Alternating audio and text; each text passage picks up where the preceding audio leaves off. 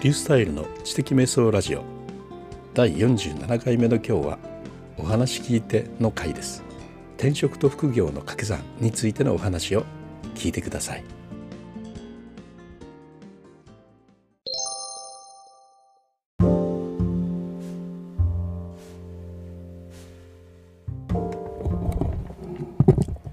はい、えー、前回から始まりました。お話聞いての回ですね、えー、何かというとですねあの YouTube で、えー、書評動画を始めたんですけれどもそれについて、えー、語る時に一回ちゃんと話しておくことで、えー、まだ曖昧さなどが分かると。いうことで誰か話し相手いないかなと思っていたところがポッドキャストでやればいいじゃないと。いうことでですねあのここを借りてお話をさせていただくということなんですね。ここで一度お話をしておくとあの自分の中の何がまだ曖昧でよく分かっていないのかっていうことが結構分かるんですよね。そういう意味でえしばしお付き合いをくださいえ。ここでお話をさせてもらったことによってえ YouTube の動画がより良いものができていくんじゃないかなというふうに思っています。さて今回選んだのはですね「転職と副業の掛け算」という、えー、昨年話題になりましたね、えー、元さんという方が書かれた本です。でこれですねあの昨年の夏頃買って読んでいた本なんですけれども今回 YouTube の書評動画として、え、紹介をしようかなというふうに思いました。で元さんという方はですねあの、えー、と小さな、えー、ホームセンターからスタートをされて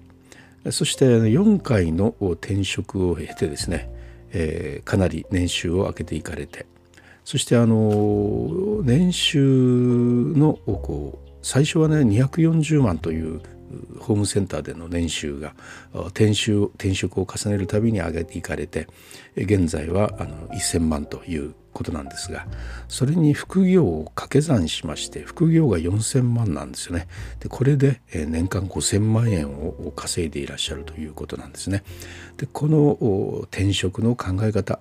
転職と副業の考え方これをあのツイッターでコンテンツとして配信をしていかれることによってそれが資産として自分をずっと副業としてですねあのきちっと位置づけられることになったというそういう方なんですね。でツイッターの方ではかなりたくさんの人がフォローをされて、その提唱されているツイあの、副業と転職の仕方に関してですね、えー、あの自分もやってみようという方がたくさんおられてで成果も出されたというようなことなんですけれども一度きちっとですね本を書くことによって全容を表したいということで書かれている本なんですね。えー、転職と副業の掛け算という、まあ、それはどういうようなタイトルの意味があるのかというとですね、うん。えー、そうですね。転職よくよくあるのはですねもう仕事が嫌になったから転職したいと。いうようなのがありますね。でそれからあの副業はですねもうあの仕事の方はこれ以上自分のキャリアは伸ばせないから、まあ、そこそこにしてあとは副業で稼いでいくんだという、まあ、それぞれのこう立ち位置での考え方があります。であの元さんはですねあのそれだけ稼いでいながら決してサラリーマンを辞めようとはされないんですね。なぜかというとですねその転職に対する考え方があの実績を仕事で本業で実績を上げて転職によってのし上がるという考え方を持っていらっしゃるからなんですね。つまりその自分の本業を一生懸命やって成果を出すその成果を引っ提げてより年収が高いところに転職をしていくというような考えをまず持っていらっしゃる転職家なんです。ですからあの嫌だから辞めるというのはあの元さんの中では NG なんですよね。嫌だから辞めるというふうな転職をしてしまうと辞めることが目的になってしまってそして行った先でまた嫌になったらまた辞めるという、まあ、転職の負のサイクルが始まってしまうと。ですから転職をするなら一番いい時というのがタイミングだというふうな考え方の持ち主なんです。であのそのような元さんなんです。ですからあの転職副業の方でもですね4,000万も稼いでいらっしゃるということであの相当副業に時間かけていらっしゃるのかと思ったらですね本業中心なので本業7割副業3割というそういうような時間のかけ方をされているというですねあまりその転職とか副業とかそれぞれで語られることとは、まあ、逆張りのような考え方がしますね。で転職について語られる方ですね、えー、もうあの人間関係に作られたから疲れたから転職しようというような感じではなくあのより今の成果を引っ提げて良いところへそしてのし上がっていくと。で副業についてもあの副業はあの自分をですねあの安定させてくれるものなのであくまでもツールですね、えー、自分を安定させてくれるツールであるからそれはあの本業ではないと本業を助けるためのものだというような考え方です。ですから転職と副業をうまくそうやって掛け合わせていくことで副業でのあの経験ですね、え自分株式会社と言われるんですがその自分をマネあのリサーあのですねあの社会のニーズをリサーチしてそして、えー、自分なりにマネジメントしてですねあの稼いでいくというそのやり方っていうのはあの自分に自信もつくしその成果というのは本業の方にもそのまま生かされるはずだということで、まあ、そして本業はその副業はいつどうなるかわからないと。そのためにやっぱ本業であるサラリーマンはちゃんと続けていくということそれとあの本業で得られる経験というのはかなりやっぱりこうあの素晴らしいことなんだと。でその経験というのを自分の中でちゃんと転用可能な状態にしてですね、えー、そして次のキャリアへつないでいくというそういうふうな考え方ですね。はいえっととまあ、概要的には今大体お話しした通りなんですけれどもあのどういうふうなねあの進め方でいっていこうかというとですね、うん、と大きくはね安定ということそれから市場価値ということそして転職ということそして副業ということこの4つの柱からですね、えー、述べていきたいなというふうに思うんですね。でサラリーマンというのは転職もできるし副業もできるという人たちなんだとしてその立ち位置というのは大事にした方がいいんじゃないのということなんですね。でこれらをもう転職も副業もどちらもできる人たちなんだからその掛け算をしてやっていけばいいんじゃないのとそういうことによって障害年収を最大化していけるでしょということなんですね。あのどちらもちゃんとやるということなんですね。でそういうことによって自分の人生を安定化しようとで安定っていうのはですね、まあ、以前の安定というのはもう会社の看板で会社に寄りかかって会社で修正あのそこにでの働いてキャリアを上げていくことによって、まあ、自分というものをそこでこう安定させることができたんですけどもう今とてもそういう時代じゃない。今の時代の安定というのは会社の給料には依存しませんよと。で会社の看板にはこだわりませんよと。そしていつでも転職できるよという経験とスキルを持っていますよと。そして自分には副業の収入がありますよという。この4つのポイントを自分の中にちゃんと持っていればそれが安定だと。いくら仕事がちょっと危うかろうとですね。いやいやいやいつでも副業が自分の中には収入があるから大事だと。またあのもし会社が倒れようとしてもいや自分はいつでも転職できるから大丈夫だという、まあ、そういう安定ですね。そういうのを作っていこうというわけです。ではその安定を作るためのですねもう会社の看板にこだわらないとか給料に依存しないとかいつでも転職できるとかそこの辺の元になるものは何かというとやっぱり市場価値ということでですね。あの自分の会社の中でなくてどこでも働けていける力ですよね。会社の中の評価とは全く関係がなくて市場からどう評価して欲しがられる力を持っているか。それをひたすら上げていくことを考えるんだというそういう働き方をするんだということなんですね。で本業で成果を出すことにだからこだわります。本業で成果を出す経験とスキルというのがこれがですねどこでも働ける力につながるということになっていくんですね。で市場価値というのは、うん、結局詰まるところですねその会社をどれだけ成長させていけるかというそういう力でつまり生産性ですよね。でその生産性というのはあの、まあ、自分の仕事ということがちゃんと分かっててそして人に分かるように説明できてそして効率よく働ける力というふうに元さんは言っていますね。で結局自分の仕事のことがちゃんと分かるという目先に言われたことだけをただ目先にやってはいはいってやっていくだけでは、うん、何の生産性もつかないし、えー、それに、えー、工夫も提言もないわけですから会社を成長させることもやっぱできないわけでこの仕事にどんな意味があるのかなその会社の立場から見る。そしてその会社というのは世界あの社会の中でどういう立ち位置にあるのかな。で今この会社がやってる仕事というのは全体から業界から見るとどういうようなあのミッションを任されているのかな。とやっぱ全体から見た上でもう一度自分のやってる仕事に戻ってきた時にですねそこで初めてですね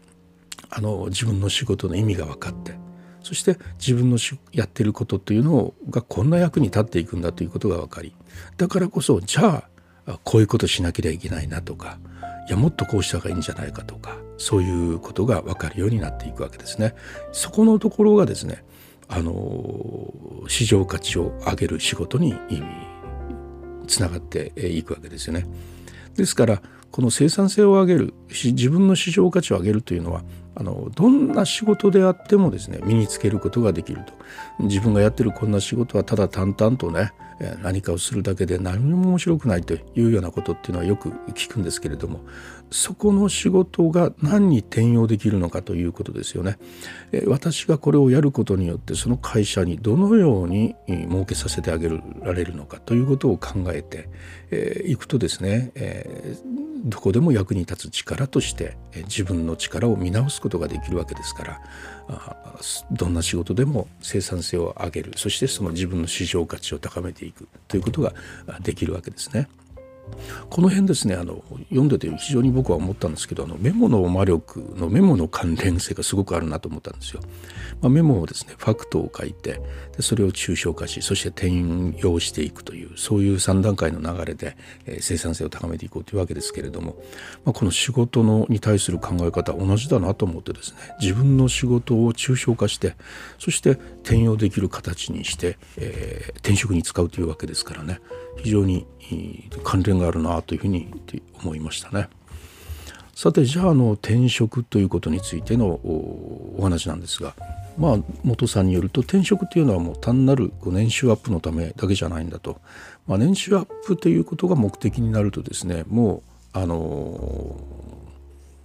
自分のキャリアっていうのがねこうやっぱ上がっていかないとその市場価値を上げる経験と実績をつけていくための転職だというふうに考えた方がより年収がアップしていくよということなんですね。だから目先のあこっちの方がお金が高いからっていうような決めるんではなくて、えー、この仕事は自分の市場価値を上げるための経験ができるのかそしてそこで成果を生むことができて実績を高められるのかというような転職の仕方をした方がいいですよということなんですね。ですからさっき言ったように辞めるタイミングって転職のタイミングっていうのは、まあ、実績が上がって最高潮の時が一番いいですよというのはそういうようなわけなんです。で転職の仕方としてですねあの一つこ述べられているのはあの軸をずらすという考え方ですね。で一つは職種をずらすということそれから業界をずらすということですね。職種をずらすというのはですね例えば同じ業界で、まあ、てあの営業という仕事があったらですねその同じ業界の中でさまざまな職種をあの経験をしていくというそういうような形ですよね。そしてさらに、えー、あの年収が高い職種を変えていくという。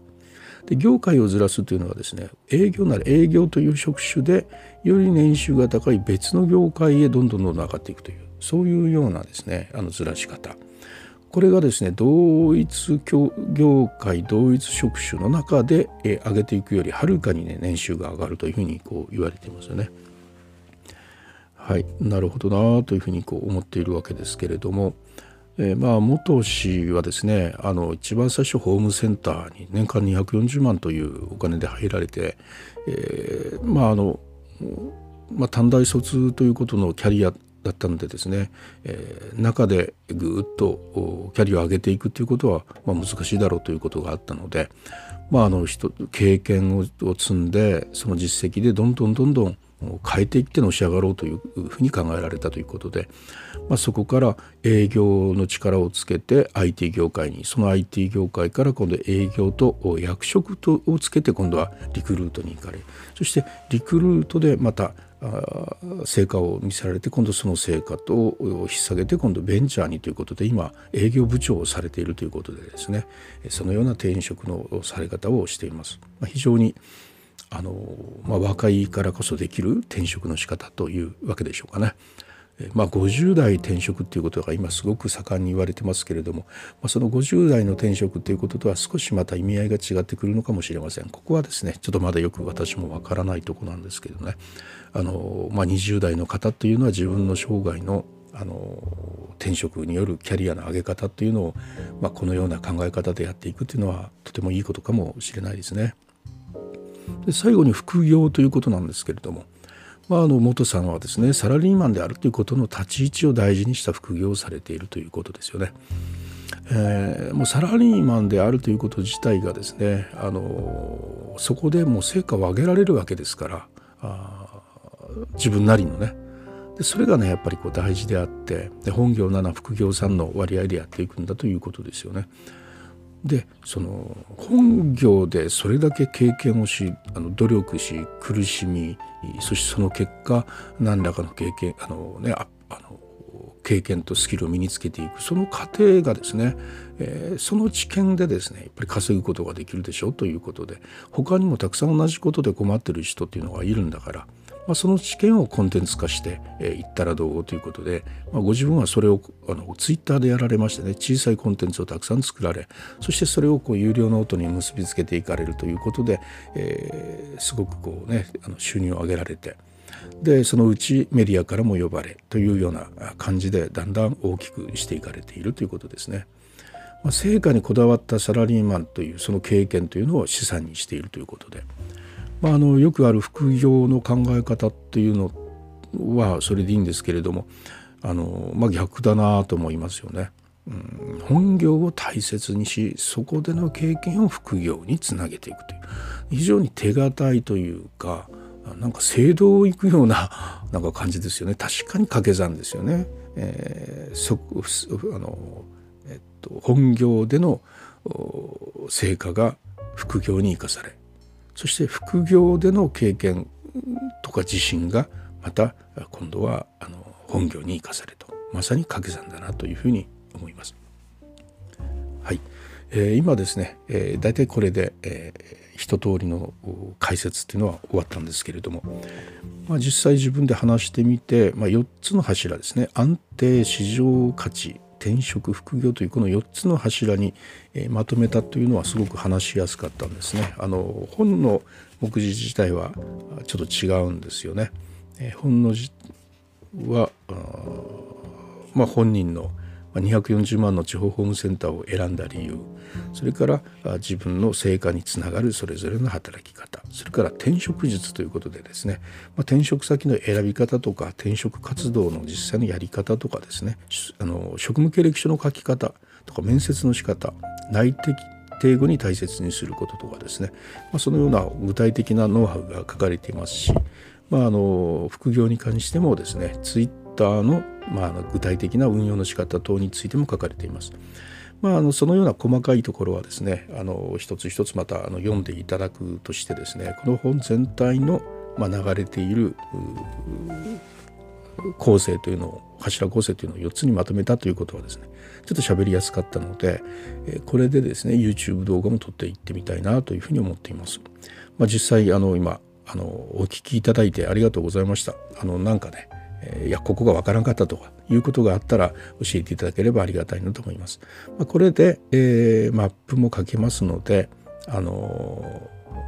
ー、ここからあとブログを書いたり YouTube 動画を作ったりという展開をしていこうかなと思っています。えこう一両日中に、えー、このお話をもとにマップを書いて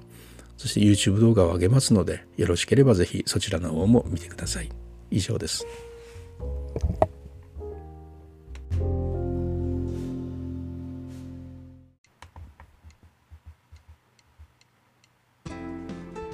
はいいかがだったでしょうか？今日は取って出しということで途中であの「う」とか「あ」とか詰まったりするところもあればスムーズに流れるように喋れるようなところもありました。詰まったりするところがやはり自分の中でまだはっきりしていないところなんですね。スムーズに喋れているところはもう頭の中に流れも入ってしっかり理解をしているところであるいはもうメモも見ないで、話をすることができているところです。まあ、こうして実際にですね話をし、え言葉にすることによって、え理解はさらに、深まりますね。あの定着をしっかりするもんだなというふうに思いました。それではえこれをもとに YouTube 動画を作りますのでそちらの方もよろしくお願いいたします。それではまたリュースタイルでした。